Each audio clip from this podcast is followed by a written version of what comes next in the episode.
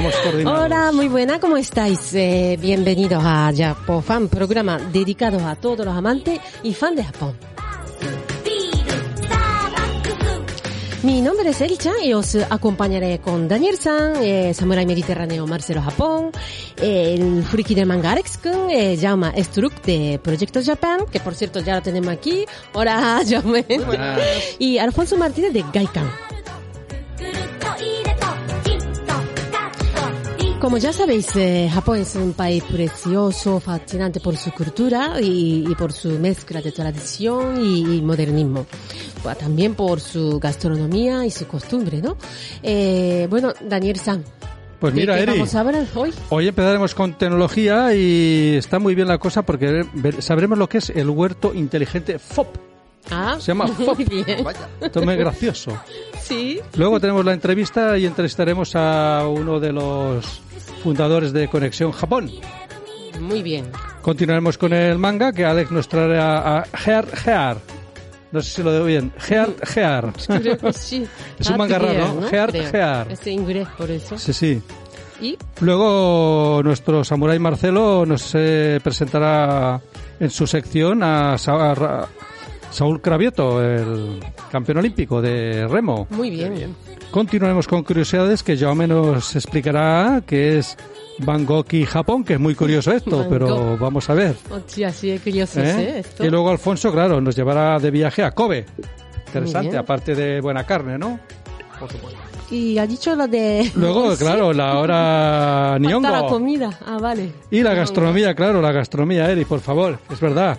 La gastronomía, que es que es tan raro que no sé, es Nambansuke. Man-. Nambansuke, no Muy bien. tengo ni idea, pero Venga. Eri nos lo explicará. Explicaré, para eso estoy yo. Vale, Venga, hasta ahora. empezamos.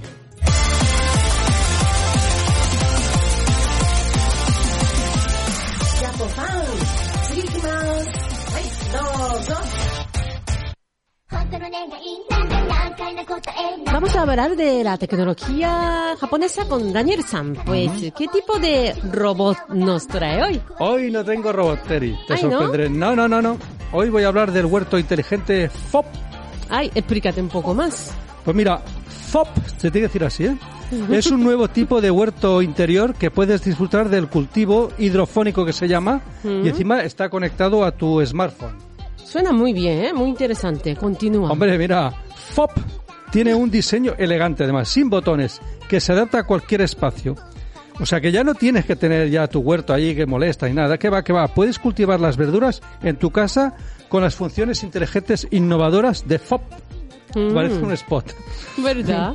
Además, es, es posible cultivar varios tipos de vegetales de forma higiénica y sencilla además. Muy y te bien. traen unas capsulitas con las semillitas y todo, ¿eh? Vale, Cuidado. entiendo, pero eh, falta la parte de la tecnología, ¿no? Porque, ¿Por qué se conecta con smartphone? Pues mira, Eri, FOP conecta con, tiene una aplicación que se conecta con cualquiera smartphone y que lo puedes disfrutar fácilmente desde tu casa, desde la hamaca, desde el jardín, sin Mm. moverte, vamos.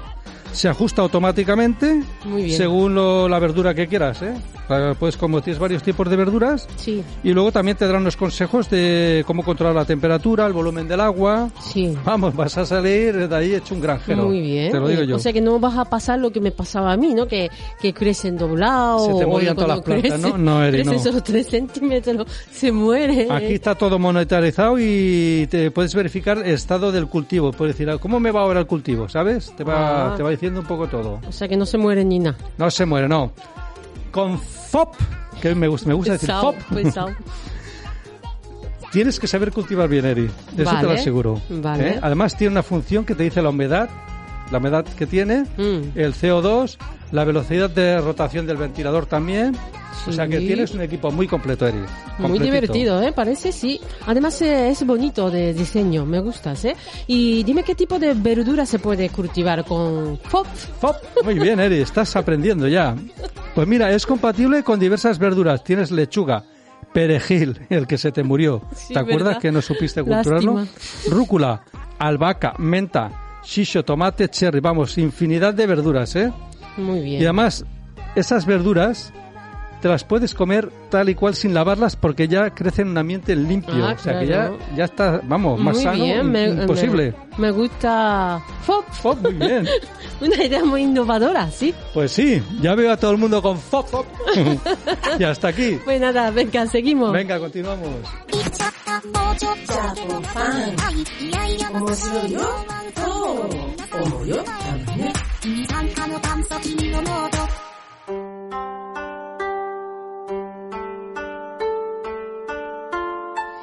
Vamos a continuar con, con la entrevista.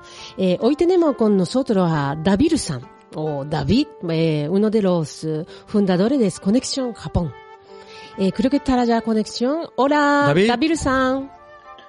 Muy buenas, chicos. ¿Qué tal, David? ¿Nos Hola, ves? muy buenas. Bienvenida a Japofan. Encantado de estar aquí y pasar un buen rato con vosotros. Hombre, de eso se trata, ¿eh? Igualmente. Bueno, David, mira, eh, te quería preguntar que a ti que te apasiona y te atrae tanto la cultura japonesa, eh, ¿qué hizo que crearas Conexión Japón? ¿Qué te atrajo esa pasión? ¿De, de qué te vino? Es muy curioso porque, el, eh, a ver, eh, yo soy uno de los responsables de Conexión Japón. Cuento con otra persona que también somos responsables. En este caso es eh, Oruga-san, que estará por ahí en la foto. Sí. Eh, estábamos de viaje, además recuerdo que estábamos de viaje en Candem eh, y estábamos en una cafetería de Candem y me dice, nos vamos de viaje a Japón. Así, mientras tomamos un café y, y evidentemente no soy capaz de decir que no a una propuesta tan atractiva y nos fuimos a Japón. La, fue la primera vez que visitamos eh, tierras niponas eh, y la verdad es que eh, fue un, un grupo, íbamos en un grupo que éramos unos seis, unos ocho personas eh, y nos dejaron ahí en Tokio y ahí os las apañabais vosotros. Eso está bien. Y es ahí cuando descubrí que, que Japón, que me apasiona mucho, tienes muchas ideas en la mente, cosas que quieres ver, cosas que quieres visitar, pero descubres que sin nivel de japonés, sin, sin saber cómo funcionan las líneas de, de metro, de JR, los horarios, eh, cosas como ir a un sitio para comer ramen, que te pone una maquinita, que luego te dan un papelito pero no tienen foto y dices, ¿qué voy a comer? ¿Sabes? Eh, me di cuenta de que, de que me estaba perdiendo mucho. Y es algo que siempre digo, el, el- en Japón, si no eh, lo conoces bien, no tienes una experiencia plena. Y yo creo que fue la segunda vez que lo visité, eh, cuando me gustó más, lo disfruté muchísimo más. Y me resultó que fue una pena. Dije, qué guay sería el input de poder disfrutarlo al máximo. Ese Japón con los karaokes, con sabiendo cómo van las maquinitas, eh, sabiendo los horarios, sabiendo todo cómo va el cambios, dónde sacar las cosas, e incluso cómo funcionan los retretes, o sea, cosas sencillas. Buah. Eh, eh, de que, que descubres en, en esa primera, eh, tenerlo en esa segunda, mejor dicho, tenerlo en esa primera, y poder disfrutarlo con, con esa pasión de, de descubrirlo todo nuevo y además eh, tener esa experiencia. Y, y me quedé hablándolo con, con Oruga-san de, de Conexión Japón y, y le dije que si nos lanzábamos a la piscina. Es algo que nos, nos gustaba, nos apasionaba y dijimos, pues vamos a conectar esas dos cosas y Conexión Japón. Ahí comenzó todo. Muy bien. Fue maravilloso. Si tenemos aquí a Jaume Struck, creo que lo conoces también, que te va a Sí. hacer alguna preguntita también el Jaume. ¿Qué tal, David? Cuéntame. Sabemos que en Conexión Japón invitáis a la gente a, a viajar, a descubrir y, y a recorrer Japón, ¿no? Em, Sí. Explícanos el funcionamiento de Conexión Japón para que la gente tenga una experiencia auténtica. Eh, básicamente tenemos dos opciones. La que más me gusta y la que más me apasiona es la de viajes en grupo, que escogemos eh, grupos de entre 8 y 10 personas. No nos gustan grupos grandes porque mm, eh, sabéis que luego entrar, por ejemplo, en, hay, cierto, hay ciertos sitios en Japón donde no eres capaz de entrar más de 10 personas. Eh, incluso si te pillan el metro en hora punta o algo por el estilo. Eh, nos vamos con ellos como locos a descubrir Japón. Y además eh, les intentamos conocer antes. Eh, conocemos cuáles son sus motivaciones, sus intereses, cuál es ese Japón que quieren descubrir. Porque luego hay de todo. Hay gente que quiere más naturaleza, hay gente que quiere más eh, soltar al friki que llevan dentro y, y lo adaptamos a, a lo que quieren descubrir. Y la otra opción es un viaje completamente a medida. En este caso, si no queréis eh, ir en grupo, o digo, por ejemplo, un viaje de novios, eh, de luna de miel, evidentemente. Ahí a lo mejor la gente te puede sobrar un poco. Eso es seguro. Y es, y es en plan de. En esa experiencia sí que les hacemos un viaje a medida también, lo que quieren descubrir. Eh, hablamos mucho con ellos eh, y, se lo, y se lo adaptamos con unas guías que se las ponemos al milímetro para que no se nos pierdan y nos tienen en cualquier momento para echarles una mano. Oye, pues fantástico. Sí. O sea, está muy, me ha gustado lo de que, que querer conocer antes a la persona. O sea, Esto es genial, sí, es señor. un Sí. punto muy, muy bueno. Es que es, es importante porque sobre todo hay gente que tiene algunos tipos de, de limitaciones. Quiero decir, hay gente que, por ejemplo, eh, tiene, eh, supongamos, 24 años y tiene mucho nervio pero poco dinero. ¿Vale? Pues hay que adaptarle un viaje a esas, esas necesidades. En cambio, si es una persona de 60 años y que quiere ir a descubrir el, el Japón más top, eh, también se le adapta Mm. directamente. Muy No bien. puedes llevar a los dos al mismo sitio porque uno no va a llegar y el otro se le va a cansar. Claro, está bien. Sí. Claro, Sí. y pues, pues mira, relacionado con esto, ¿no? La, la gente, cuando quiere viajar a Japón, Mm. eh, me imagino que habrá gente que quiere conocer pues lo típico y habrá gente que Mm. no, ¿no? Como estamos hablando ahora. ¿Qué es lo más raro que os han pedido? En plan, Uf. conocer tribus urbanas Lo más raro. o qué fricadas os habéis llegado a encontrar de peticiones. Hemos, hemos tenido de todo, la verdad. Eh, por ejemplo, hemos tenido a una chiquilla que se gastó, creo que fue al cambio, unos 3.500 euros en una muñeca. Juli. Que fue, fue en plan de... eh, fan, fan, ¿eh? Vale. Vale, me parece, me parece bien. Pero yo tengo una historia que la tengo especialmente guardada en el, en el corazoncito. Eh, era una pareja de mm, encantadora. eh, que era su primer viaje a Japón y querían, además durante el Hanami, y querían, eh, habló conmigo, el, el chico, porque quería pedirle matrimonio en un sitio especial de Japón. Perdonad. Y eh, me preguntó que cuál era un sitio auténtico, un sitio muy bueno, un sitio top. Y durante el Hanami le estaba buscando un sitio que no tuviera mucha gente y tal, y le dije, mira, hay un sitio y un templo en Kamakura que tienen un parquecito al lado con un gran árbol cayendo las, los pétalos del... Dice, es un lugar perfecto y no vais a tener casi gente. Y le pidió matri... Madre mía. Perdón Agua, agua.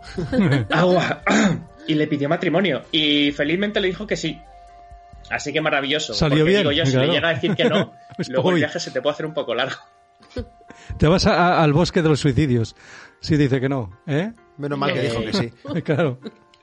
Yo lo que estaba pensando es que si le dice que no, luego tienes 14 horas de vuelo Sí, ¿no? Buah. con, con- con la chica al lado diciendo que me ha dicho que no, 14 horas aquí encerrado. Se tiene que hacer muy largo el viaje de vuelta, ¿eh? No, yo le digo, yo iré unos días más tarde, ve tú sola. Ves tirando. Claro, ve No tirando. es mala idea, no es mala Claro, idea. ¿eh? claro. Yo me quedo, ya que estoy, ya me quedo. Y ahora coméntame también.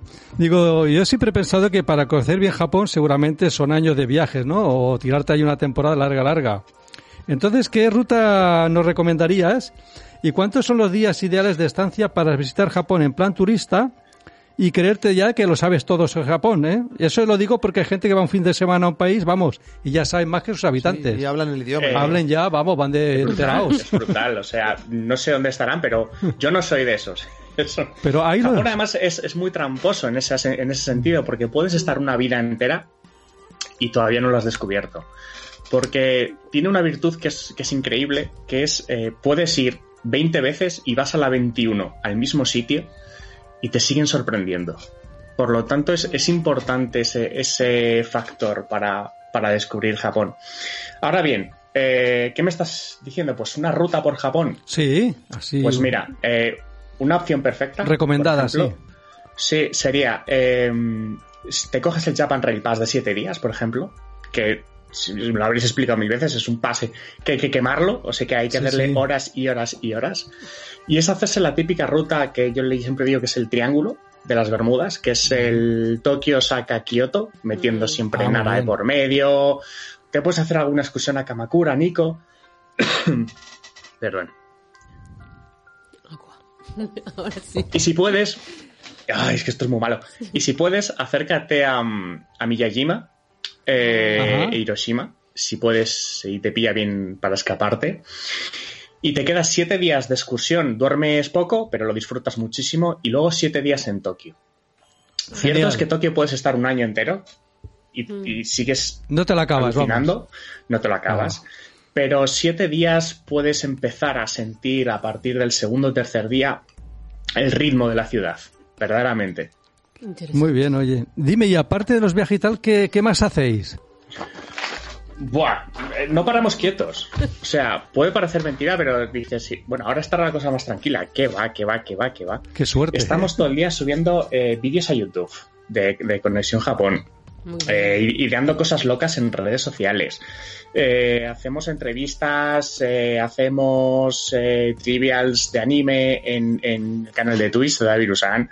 Y hace poco hemos creado una iniciativa que se llama Japan Multiverse con un montón de, de personas que generan contenido y apasionados de Japón. No voy a decir los nombres porque son muchos y no quiero dejarme a nadie fuera.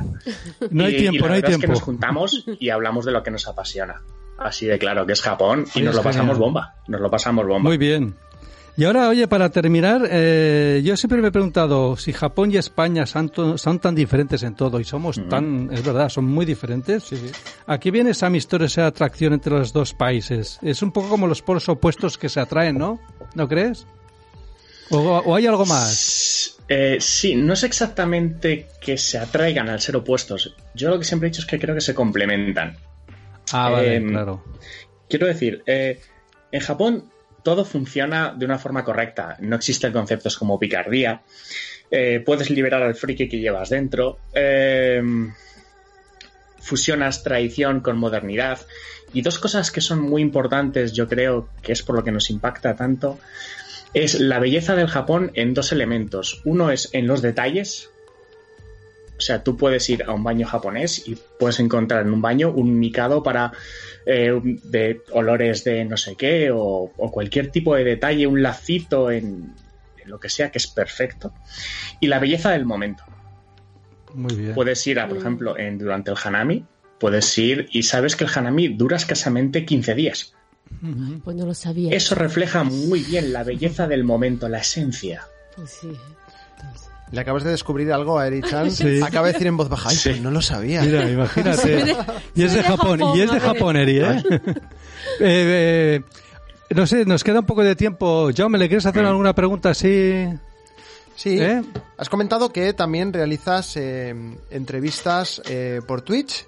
Os podemos encontrar en Sí. Conexión Japón Ah. en Twitch, como David Usan. ¿Cómo te podemos encontrar ahí? Pues en, en Instagram soy David Usan por Japón. Eh, también podéis eh, seguir en, Instagram a Conexión Japón o Orugasan. Siempre estamos todo el día ahí soltando cosas, no hay problema. No paráis. En, en, eh, YouTube, que vamos a subir ahora una, una retaila de vídeos increíbles, es Conexión Japón. No, ahí no nos hemos complicado. Y en Twitch también, David Usan, a secas. Así que, eh, y ahí estamos todo el día. Nos podéis preguntar lo que queráis, tenemos ideas locas, eh, estamos todo el día. No, no paramos, no paramos. Es un no parar. Perfecto. Oye, muy bien, ¿eh? ya sabéis, Sí. ¿eh? eh entrar en conexión Japón, Japón, que os lo Daviru pasáis San, muy bien. Que es Sí, Daviru con, con B, ¿no? Sí, es verdad. Eh, viene de Viru de cerveza. Ah, mira qué bien. Bien, muy bien. Viru, Ya me decía Ah, vale, vale, vale. Ahora entiendo muchas cosas, ¿no? Ahora entiende muchas cosas, ¿verdad? Demasiadas, Ahora, ahora. Demasiadas, demasiadas. Pues oye, Daviru, Siempre, siempre que puedo me los llevo todos Sí. eh, los grupos y todo a un karaoke, a un izakayan y ahí es donde lo damos hombre, buena. Ya te fiesta. lo digo yo. A top. Hay que divertirse también, claro. Claro. Hombre, eso- Pues David, eh, tenía, lo siento, pero tenemos que terminar. No tenemos tiempo, ya sabes Vale, cómo funciona problemas. esto.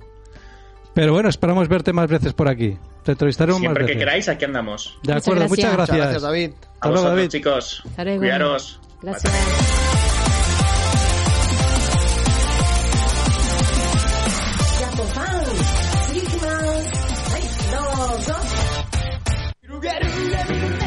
Ahora vamos a hablar un ratillo de manga con Friki de Manga. Alex Kun. Hola, Alex. Buenas, Alex. Muy buenas, Apofan. Otro día más con vosotros. Hoy os vengo a hablar del manga de Head Year. ¿De qué trata esta historia? Os voy a poner en contexto. La Tercera Guerra Mundial borró a la humanidad de la faz de la Tierra. Solo quedaron un, suelo de yermo y las ruinas de una civilización. Pasados unos 200 años, así, bajo estas líneas, da comienzo Heartjar, una historia post-apocalíptica en la que viviremos a través de Lu, Zed y Chrome un nuevo planteamiento de lo que podría ser nuestro mundo una vez colapse todo de nuevo a causa de la guerra. Un mundo que apunta a no contar con un atisbo de vida, un mundo desolado y repleto de misterios. Y el más llamativo es Lu, una, una niña aparentemente humana que vive junto a su compañero robótico Zed. Y posteriormente con Chrome, un androide que apunta a ser de última generación. Hablemos sobre los diseños, los diseños de los personajes y los paisajes y demás. Las escenas de paisajes reflejan a la perfección toda esa angustia contenida de un mundo postapocalíptico. Los diseños de los personajes principales están muy cuidados. Los yards están muy bien pensados y se nutren de esquemas del género con una armonía genial. Toda la ciencia ficción, tanto en manga como en literatura, tienen sus, pe- sus pequeños huecos aquí. Ahora la pregunta, ¿qué es un Gear? Pues si no lo habéis adivinado aún, son robots. Existen de diferente tipo, científicos, de combate, sirvientes, ingenieros, etc. Es un mundo muy completo, a excepción de la escasez de lógica de la vida humana, que no hay. Y la idea de que algunos de ellos estén locos le da el pequeño empujoncito de entretenimiento y promesas de peligros y acción para que toda la trama funcione. Aunque hay marcada una aventura y ya se determinan algunos enemigos de abatir rápido, hay un misterio del que no se ha hablado, pero que se presiente que será el verdadero motor de la historia. Hablemos sobre el dibujo. Otra cosa que se le da muy bien a Takaki es el trazado de las escenas de combate. Los momentos de golpes críticos y la muerte inminente se sienten. Realmente tiene un talento único para estas cosas. El arte, junto con el misterio que está implícito, aún en la trama, son lo mejor de este manga. En dibujo no hay nada que, que reprochar, es impecable, es impecable en todo sentido, la verdad. Hablemos sobre si tendrá anime, si tiene, si no. Por ahora no hay nada confirmado de si tendrá anime o no. Su obra anterior, que la Black Torch, de la cual ya hablé en un programa anterior, tampoco tiene anime por ahora y no se sabe nada aún. Así que estamos a la espera de que algún día salga un anime para estas series, porque personalmente creo que se lo merecen las dos. La verdad. Y he de decir que hay un pequeño problema con esta serie, porque un problema bastante grande, la verdad, porque el cual ahora mismo está en una pausa indefinida. Lleva así unos cuantos meses porque el autor, por lo que se conoce, está enfermo. No se sabe de qué, pero la editorial Shueisha la cataloga como una serie pausada y se desconoce aún cuándo volverá a reanudarse, la verdad. No se sabe si la seguirán, si no, no se sabe. Esto ya es... Esperemos que sí, la verdad, pero la cosa buena es que este manga es una novedad de este mes, ya que la editorial Norma Editorial nos trae esta marav- maravillosa obra. Además, añadiendo una cosa buena también, se puede leer por la aplicación oficial de la Shonen Jump, la cual es Manga Plus, donde cuelgan los capítulos de las series al momento y de cuando salen en Japón. Sale en Japón y a la hora lo tenemos aquí gratis. Es totalmente gratis, como ya he dicho, y legal. El único fallo es que van borrando los capítulos del medio. O sea, si la serie tiene más de, de seis episodios, en plan, están los tres primeros y dejan los tres últimos que han sacado. Si la serie llevaba 15 episodios, tendrás los tres primeros y los tres últimos. Los del medio los van borrando. Creo que por que es una estrategia de marketing, es porque si, por si no la has seguido día a día. Y es para que si te gusta, que la para que la compres para que la compres y la puedes disfrutar em, físicamente. Pero si la pillas justo cuando ha empezado, es una serie totalmente gratis y para leer y disfrutar. Y ya, ya estaría todo, Chapufan. Hasta la próxima.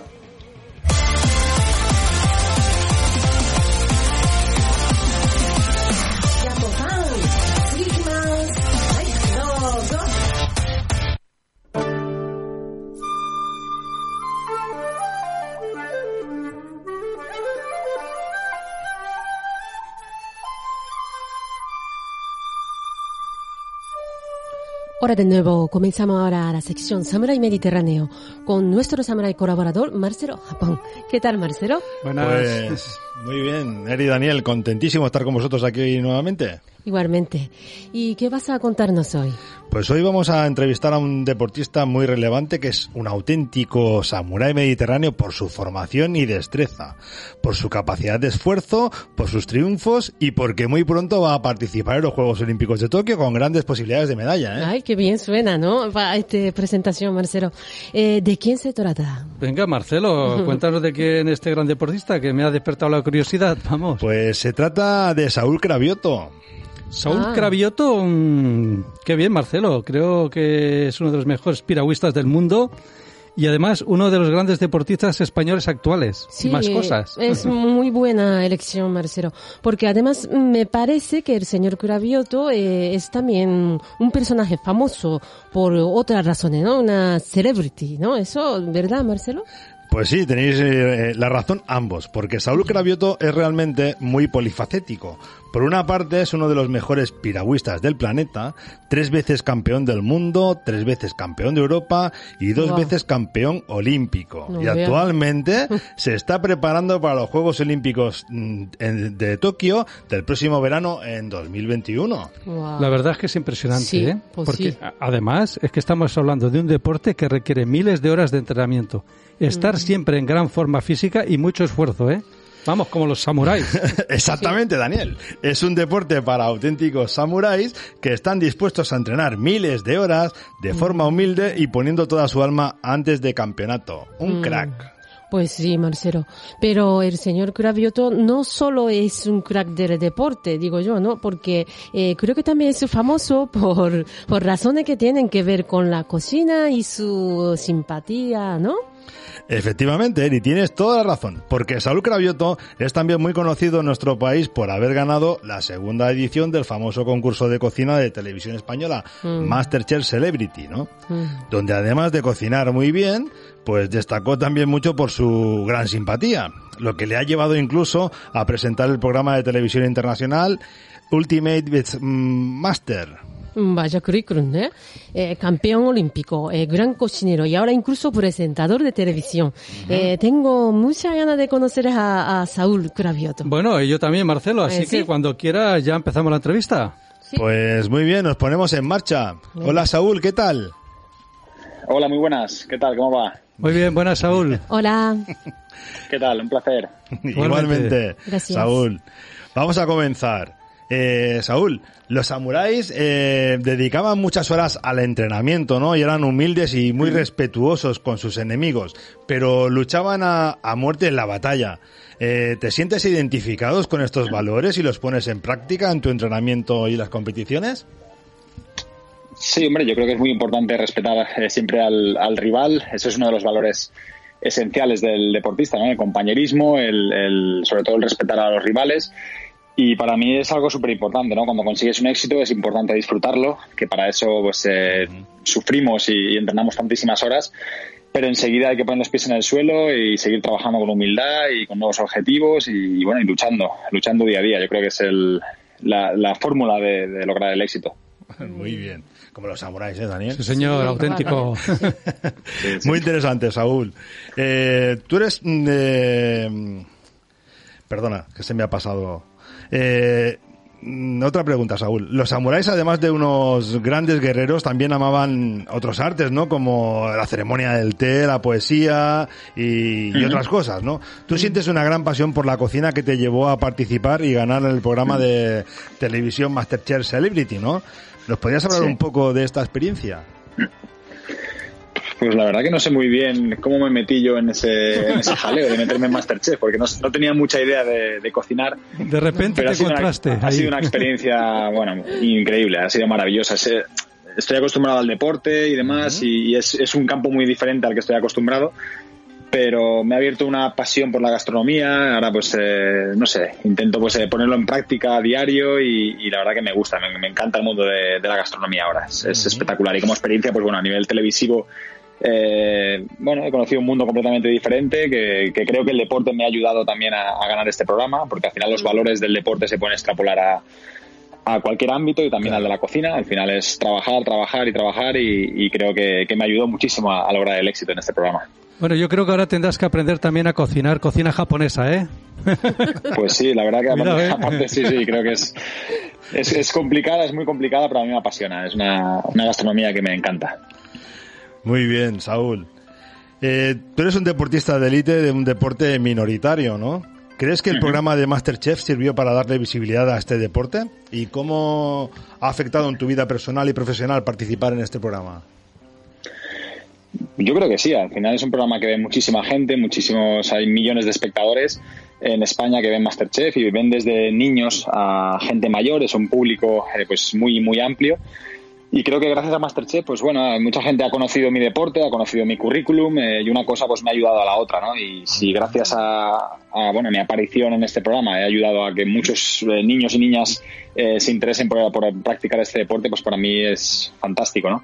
Claro. Y a mí sí que me ha cambiado un poco la vida. Eh, A nivel mediático, pues eh, me ha cambiado bastante. Ahora pues tengo muchísimo más lío, eso sí, tengo bastante más, eh, una vida más complicada, pero me ha abierto muchas puertas y estoy encantado. O sea, ha sido una experiencia muy, muy enriquecedora. Sí, porque además tienes que combinar varias cosas, ¿no? Trabajo profesional, el deporte, Sí. ¿no? Ahora televisión, ¿no?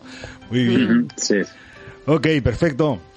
Y bien, eh, Saúl, no sé si sabrás esta fascinante historia que te cuento ahora. ¿eh? Hace 400 años unos samuráis viajaron en galeón desde Japón hasta España, pasando grandes calamidades en el viaje, ¿no?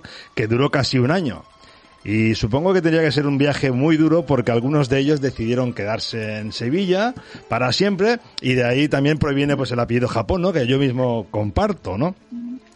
Supongo que tuvieron que entrenar y prepararse muchísimo para tan duro viaje, pero es que además eh, me consta de que tú entrenas en Sevilla en muchas ocasiones, ¿no?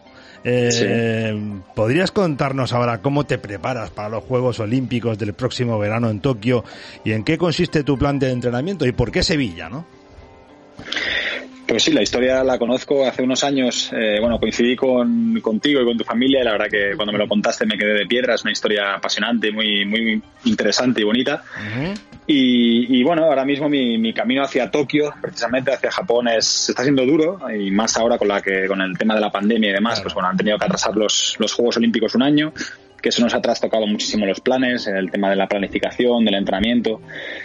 Pero nada, le hemos dado la tecla del reset, hemos puesto la nueva fecha que es en julio de 2021 y, y, y me lo estoy tomando pues con muchísima ilusión, que es como te tienes que afrontar esto, este tipo de retos, ¿no? Con mucha ilusión, mucha motivación Claro. dejándome la piel día a día, entrenando de lunes a sábado, cinco o seis horas al día y pensando única y exclusivamente en la medalla olímpica. Yo creo que es como se tiene que afrontar, ¿no? Siendo ambicioso y, y, bueno, yendo por todas. Muy bien, y Sevilla, te- Sevilla es un sitio donde entrenas habitual por el tema climatología, supongo, ¿no? O- Sí, llevo yendo, bueno, los últimos 20 años, todos los inviernos he ido a Sevilla. Yo soy, soy un enamorado de esa ciudad, me encanta. O sea, yo creo que es el mejor sitio para, para la práctica del, del piragüismo en, en invierno, sobre todo. En verano no he estado nunca, en verano tiene que ser duro, Duro, con sí, el calor que hace, pero, pero en invierno y primavera, bueno, como Sevilla no hay nada. Es, A mí me encanta esa ciudad, para entrenar. Muy y bien. si encima piensas en los entrenos, el- la paliza que se pegaron los japoneses para llegar a Corea del Río, te aseguro que eso da moral, ¿eh? Sí, sí, la Bueno, verdad y también sí, llegaron eso en la época que dice él, ¿no? Otoño, Otoño, claro. invierno, o sea, que era una época bonita, por eso que al final se quedaron también. Dice, Llegarás a. Tokio en la final y dirás, joder, se ha sacado 30 metros. Sí, sí. Pues muy bien, Daniel. Pues muy Muchas bien. gracias, ¿eh? Eh, muchas gracias, Saúl. Eh, ha sido un placer estar contigo esta tarde aquí en Yapofan y, oye, muchísima suerte y, y eso, a trabajar duro para las Olimpiadas. Muchas gracias, un placer. Suerte muchas mucho. gracias. Muchas gracias, Saúl. Hasta luego, Saúl. Bueno, Marcelo, eh, ahora solo me queda despedirme de ti, ¿no? Hasta la semana que viene. Pues hasta la semana que viene y un saludo samurai para todos. Saludos, Samurai. Samurai.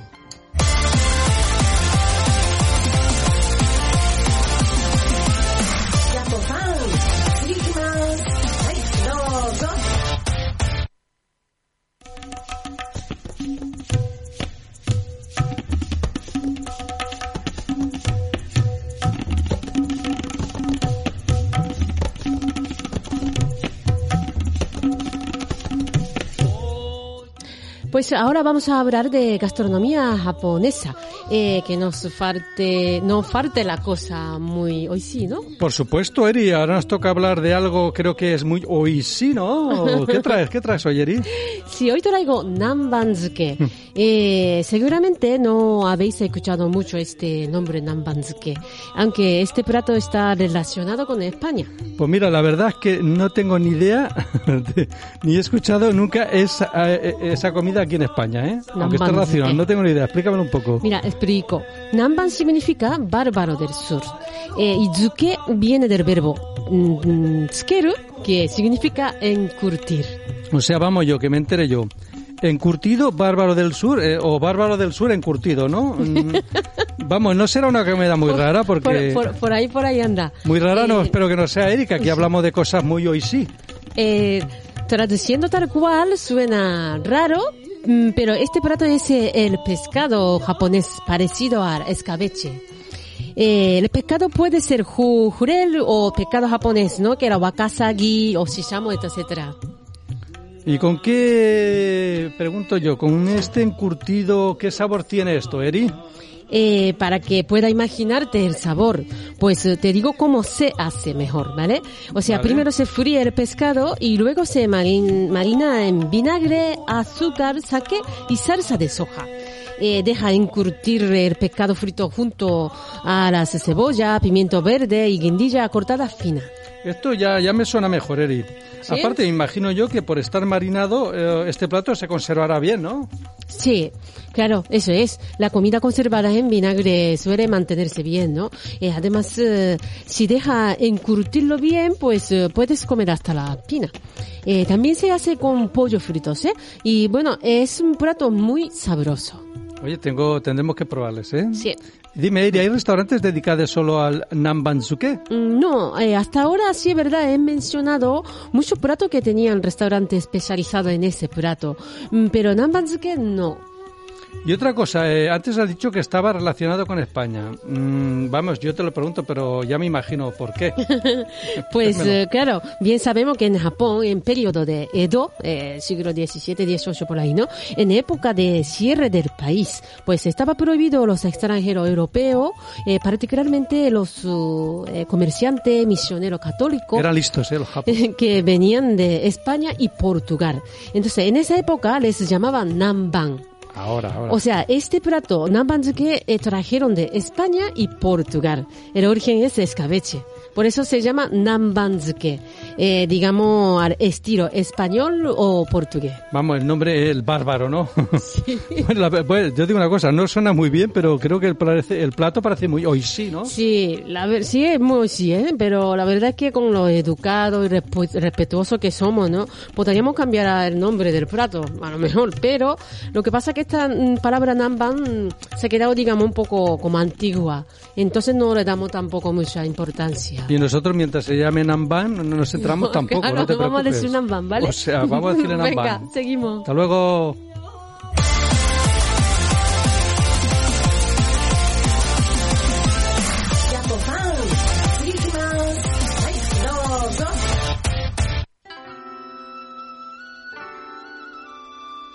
Bueno, vamos a entonces a seguir. Aquí ya lo tenemos eh, Jaume Struck de Proyecto Japan. Hola, Jaume. Muy buenas. Y otra tenemos otro lado eh, Alfonso Martínez de Gaikan. Hola. Hola.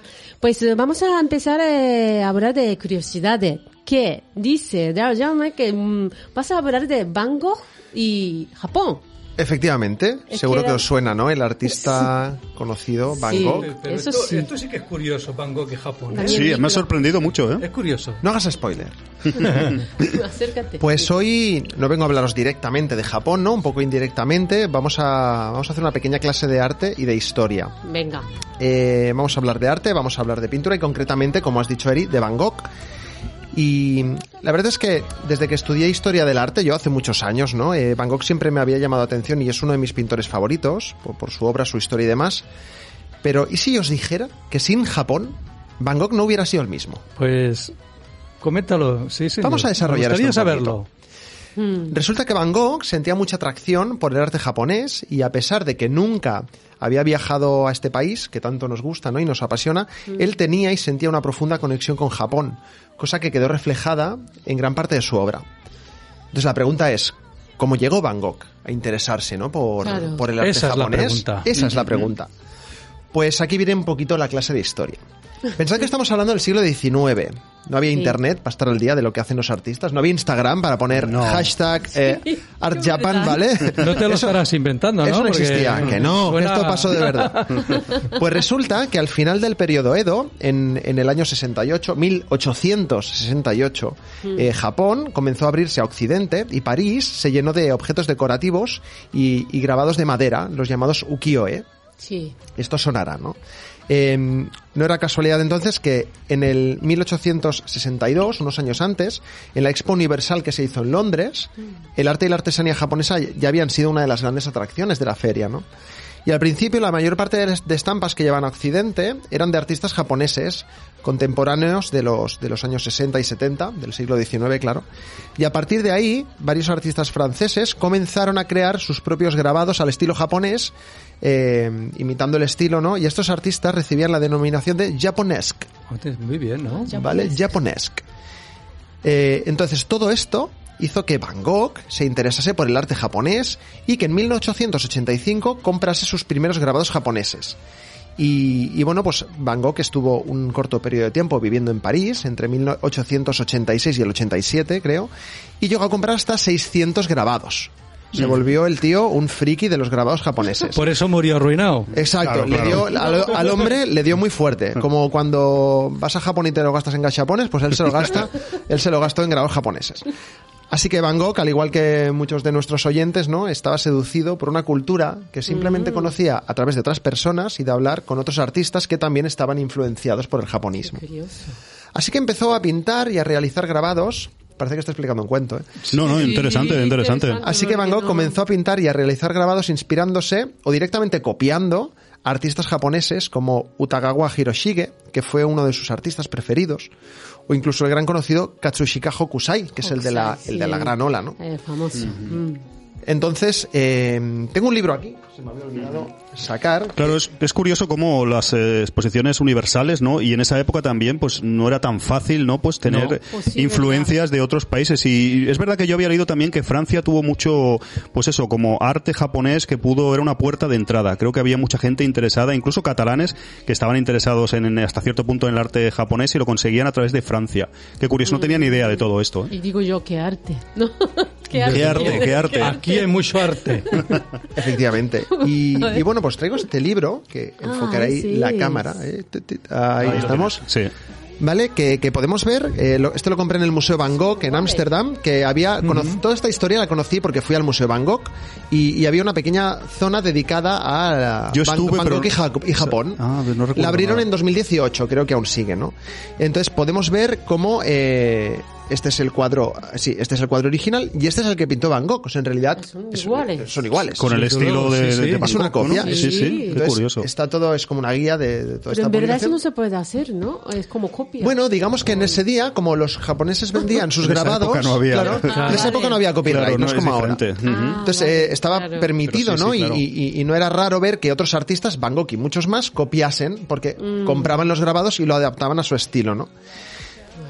Y, y de hecho hay un libro que tengo aquí, aunque no me lo he leído, es de esos típicos libros que tengo en la estantería sin leer todavía, que, que se llama Cartas a Teo, que son las cartas que, le, que Van Gogh le escribía a su hermano, porque vivían, no vivían juntos, eh, que, es un que es un recopilatorio, ¿no? Pues hay una frase real que está en el libro y que dice lo siguiente, ¿no?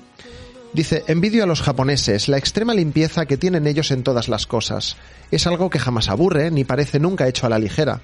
Su trabajo es tan simple como respirar y hace, y hace una figura con algunos trazos seguros, con la misma facilidad como si fuera tan sencillo como abotonarse el chaleco. ¿no? Entonces él estaba abrumado y entusiasmado con la facilidad con la que parecía que los artistas japoneses pues realizaban grabados, pinturas y demás, ¿no? Esto es algo que podría decirlo alguien pues que ha viajado a Japón por primera vez y vuelve fascinado ¿no? con, con todo lo que ha visto. Aunque bueno, Van Gogh nunca estuvo en Japón, ¿no? Era un Ya, poco sí, de, verdad. de oídas.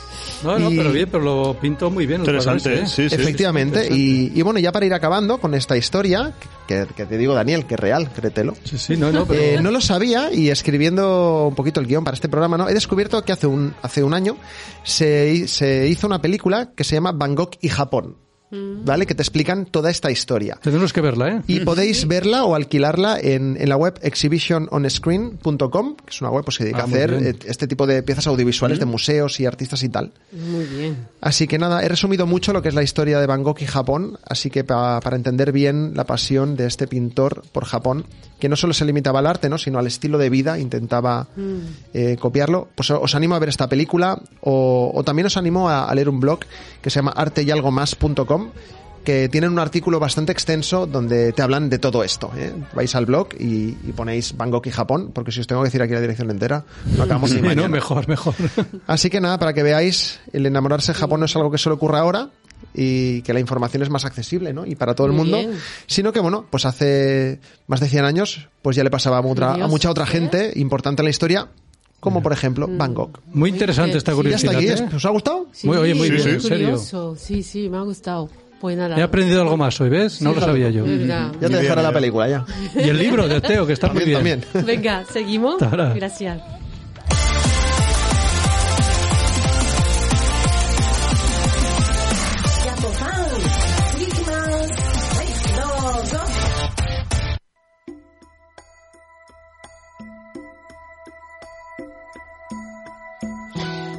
Venga, vamos a entonces un, un ratillo de viaje con Alfonso. Hola, ¿cómo Hola, estáis? Alfonso. Vámonos si os apetece a Kobe. Yo creo que Kobe sí que es relativamente conocida esta ciudad, Sí, famoso nombre, ¿no? ¿verdad? Eh, y Eri, que es japonesa, nos puede decir, pero Yo no tampoco... he estado. ¿No has estado en Kobe? Sí. Eri no ha estado en ningún sitio. Ya, ha estado en no toda Andalucía, no me toda España, pero... No preguntes, Alfonso, no preguntes. No, lo doy por hecho. No sé si Jaume ha estado, pero normalmente Kobe es una ciudad que quizás no se visita en el primer viaje a Japón. Igual se va a Tokio, se va a Kioto, a Osaka, a yo que sé, Himeji, a diferentes ciudades, pero Kobe, a, a pesar de estar ahí pues en un sitio, en un lugar pues accesible y demás, no es demasiado visitada. Vamos a hablar un poco de Kobe, vamos a hacer una visita virtual si os apetece a Kobe y vamos a hablar diferentes cosas de la ciudad, una urbe pues que es grande dentro de cabe en población y en importancia económica en Japón más o menos, pero por otro lado conserva un espíritu así un poco como de, no sé, del Inaka japonés, del campo japonés, está en una situación cerca del Monte Rocco, en rústico, montañas. Claro, y también eh, Daniel, el puerto, ¿no? Tuvo un, un puerto muy importante y es una de las primeras ciudades de Japón también que se abrió al, al comercio con Occidente. Vamos a hablar un poco de Kobe, si os apetece, una ciudad venga. costera, cosmopolita y con muchas influencias también del extranjero, pero que son puede ser muy interesante. Vamos primero a empezar comiendo esta vez, porque yo sé que Daniel a veces tenemos hambre de tanto viajar así virtualmente. Vamos a, a darle al gaznate a comer un poco de Kobe, quizás la ternera o el buey de Famoso, Kobe. sí. En Japón es famoso, ¿no, Eri? Claro, sí, claro. Eso sí que lo Cuando sabe la Eri. Kobe, sí, ¿Verdad? Daniel, De- es de buen comer, también eso lo sabe. tú tam- Daniel, también tú Pues siempre tenéis que ir a. Kobe a comer la famosa ternera o el, el buey de, de Kobe. buey de Kobe. Es realmente cara, ya lo... Sí. ¿Verdad? No sé si lo has Es comido o incluso en Tokio lo habrás comido o en otro sitio, ¿verdad, Me Eri? está Quizás. preguntando. Sí, quizás. es que la ternera de Sin Kobe creo... comentario. Sí, vale, vale. Es cara hasta en Kobe. Es vamos. cara hasta en Kobe, hasta allí que es de allí. De... No, la verdad que es un, bueno, se ve que los japoneses sabéis que para muchas cosas, en, en este caso, pues de, es una raza, la raza negra Tajima Ushi de Bakuno Wagyu y está criada de una forma muy estricta y tradicional y bueno, da lugar a una carne realmente exquisita, está muy buena. Yo la he comido en un par de ocasiones, creo solo, porque es muy caro, se te va a los... Está bueno, ¿no? Está muy buena, está, pero es muy poco. Muy fina, ¿no? No sé si a lo mejor, yo que sé, 100... Te mete a la 100 muela. Sí, 100. No, a lo mejor 100 o enterado. 150 gramos, igual vale, no sé, 12.000, 15.000 yenes, depende del sitio, ¿eh? Es que Te metes en ya 100 te euros, digo. 120 euros enseguida, pero bueno, un día yo creo que si vais a Kobe y es, es un vale la pena probarlo, no es de las Sí. mejores carnes del mundo, creo que está considerada, Sí. es realmente exquisita, a lo mejor no, no es mucha cantidad, no, realmente sales eh, llena, está muy buena, y es, es curioso que es como, no sé si lo habéis visto alguna vez, como que tiene muchas vetas Sí, blancas, sí lo he visto, sí. Eh, creo que se llama marmoleado esto y bueno, también habréis escuchado, se- o mucha gente conoce, a lo mejor es- creo que es leyenda urbana el tema de que pues a las, eh, a las terneras o a los bueyes en Mm. este caso les ponen música, les dan cerveza. No puede ser, ¿eh? Yo me lo creo Sí, esto. ¿verdad? Sí, como que hay un cuidado creo. muy... Sí, sí, es verdad. Creo que no está confirmado, a ver, tendrán un proceso de elaboración de la carne Claro. y de cuidado de los animales muy... Buena vida, ¿no? Lo que hay que Sí, pero me, creo creo más que- lo del- me creo más lo de la música que lo de la cerveza. ¿eh? Sí, la música, Sí, seguro. o incluso saque he leído... fumara mejor, ¿verdad? Sí, ¿no? Eh, para que estén a gusto y luego la carne esté más buena, ¿no? Puede ser, ¿eh? A veces. No lo Cocinas sé. le pones un poco de vino para sí, que coja también. gusto, También, pues. Ahí ya lo tiene incorporado. Claro, no, las granjas, las granjas de los animales, en este caso en Kobe, de estos animales, pues eh, son un poco secreto, ¿no? De cómo los cuidan y cómo dan lugar a esta carne espectacular. Así que podemos comer en eh, ternera de Kobe, creo que es interesante algún día. Luego otro día comemos más barato en Japón y compensamos un poco ese gran es gasto que hemos hecho. Pedimos una tapa. Sí, para compensar, pero vale mucho la pena, de verdad que está muy bueno. Bien. El jardín de Sorakuen. eh, en Kobe también podemos encontrar un jardín en el centro de la ciudad. Kobe, no lo he dicho, pero para desplazarse es bastante fácil, no, es, re- no es demasiado extensa realmente, yo diría. Y bueno, tenemos metros y tenemos eh, también algunas líneas de JR y demás. Y realmente se puede hacer todo casi a pie, si nos animamos un poco, Sí. incluso a pie se Ah, muy podría, se podría bien. hacer. El jardín este de Sorakuen que os decía estaba en el centro, está en el centro de la ciudad. No sé si habéis estado en algún jardín nipón, estilo Sí, nipón. eh, jardín. ¿Verdad? Son realmente bonitos, como sabéis. En este caso era la residencia del alcalde de la ciudad, Kodera Kenkichi. Y en 1941 fue abierto al público y, y bueno, es un, un jardín a lo, a lo japonés que realmente vale la pena de visitar y que está ahí en el centro de la ciudad y es siempre interesante. Kobe hemos dicho que se conoce por la ternera, que se conoce por varias cosas, pero en este caso vamos a hablar un poco de historia, un poco triste, vamos a decir, el gran terremoto de Hanshin Awaji, ¿verdad? Es Ah, sí. otro de los motivos, por desgracia en Es este verdad, caso, sí, señor. por el Sí, que es verdad. conocida la, la ciudad. Fue en 1995 y Eri nos podrá quizás contar un poco más, ¿no? Pero en, en Japón fue muy importante este terremoto porque, bueno, mm, causó, fue una catástrofe muy Sí. importante y creo que hasta cierto punto cambió un poco cómo el gobierno japonés y cambió la política de afrontar los desastres naturales, Sí. ¿no? Bueno, y Pero- eso que ya Japón ya está muy preparado, ¿eh? Para terremotos, cuidado. Han caído, Imagínate. creo que era autopista, que Sí, va no, por sí, arriba, sí, cayeron, sí, se derrumbaron y muchas cosas, sí. Han cambiado Sí, sí. bastante. Eh, de hecho, está muy, está muy preparado, pero eh, como decía Daniel, esto hizo que, bueno, este desafortunado evento hizo que, que bueno, el gobierno pues tomase medidas y, y, bueno, es una cosa que es Claro. por desgracia muy importante, pero también como pasa en Japón en muchas ciudades, lo bien que se ha reconstruido todo, ¿no? Kobe realmente es una ciudad, no queda casi nada, evidentemente, de la ciudad antigua por eso, porque en 1995 realmente no han pasado tantos años, pues prácticamente desoló toda la ciudad, eh, 45.000 personas sin, eh, sin hogar, más de 6.000 muertos y la ciudad es Vale. totalmente nueva y reconstruida porque Y mejor, claro. y mejor, y sobre todo lo que decía Daniel, ¿no? Que creo que se, han- se usó un poco ese terremoto para un poco adecuar los demás edificios Sí. de las grandes ciudades poco a poco. Kaizen. Para hacer Kaizen, Kaizen. ya, Eh, sobre exacto, eso, eh, para hecho. intentar, pues eso, bueno, eh, esto dentro de lo malo es, mm, pues sociedades como la nipona que aprenden un poco del intentar mejorar, ¿no? Que aquí a veces pasa algo y lo dejamos todo igual y luego vuelve a pasar, ¿no? Hay que intentar... Kaizen español. Sí, sí, sí, en este caso sí.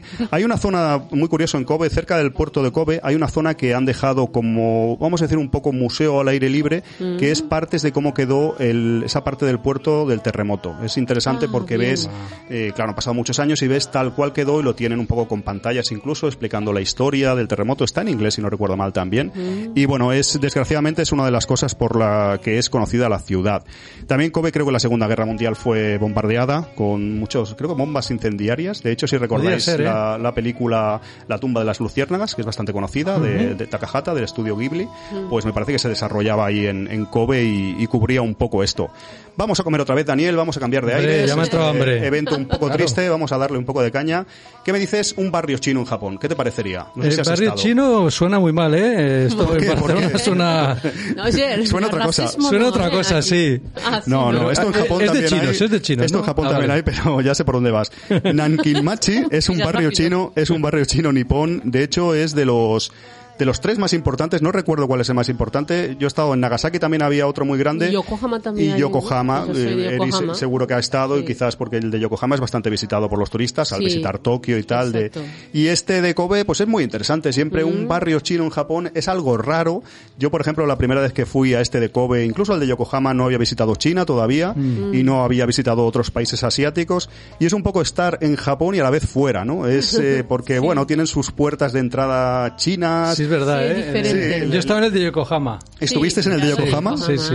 Pues es muy parecido, ¿no? Es- No sé si es un poquito más grande, quizás el de Kobe, no recuerdo ahora, pero es interesante, ¿no? Porque es eh, está en- muy bien Otro situado. mundo, ¿eh? Otro mundo, claro, sí, eh, puedes claro. comer. Creo que algunas algunas comidas, aun siendo chinas, están muy hechas al estilo japonés, están adaptadas, quizás. Y también creo, porque he ido varias veces al barrio chino de Kobe, me parece que casi todo el mundo habla japonés. Realmente ahí, Sí. Vale, claro. teóricamente son descendientes de chinos que llegaron a Kobe por lo que hablábamos del puerto, del comercio internacional, pero yo creo que hoy en día pues eh, casi todos eh, son prácticamente japoneses y se habla japonés allí, no, no oirás a mucha gente hablar chino, pero es interesante.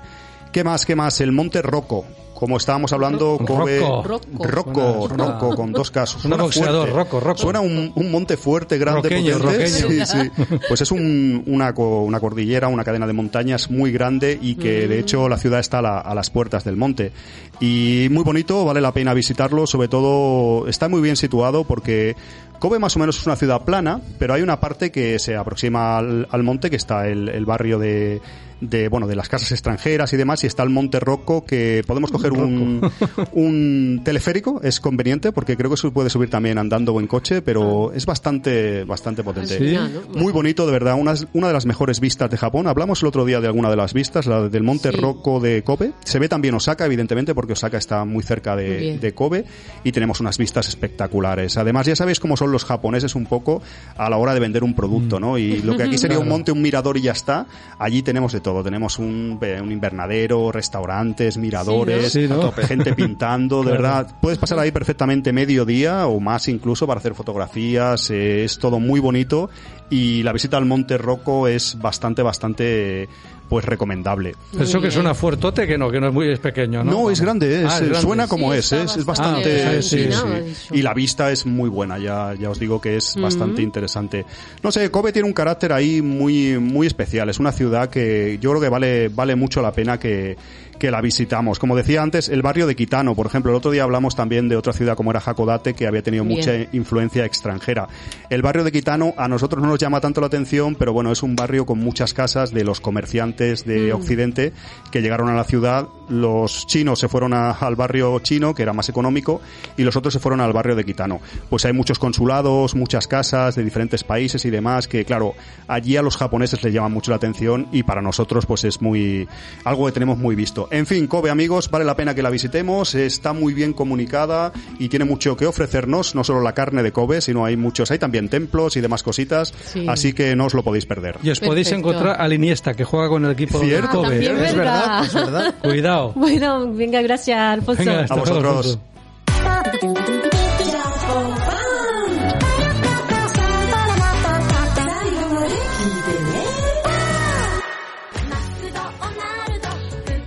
Eh, vamos a hacer hora de Nihongo. ¿Tenemos tiempo? La hora Nihongo, vamos Sí, a ver. Venga. ¿Qué decimos? Va, a ver. Sí, hoy simplemente vamos a saber contestar si lo es o no, no lo es. Claro, Vale. no te faltaba esto.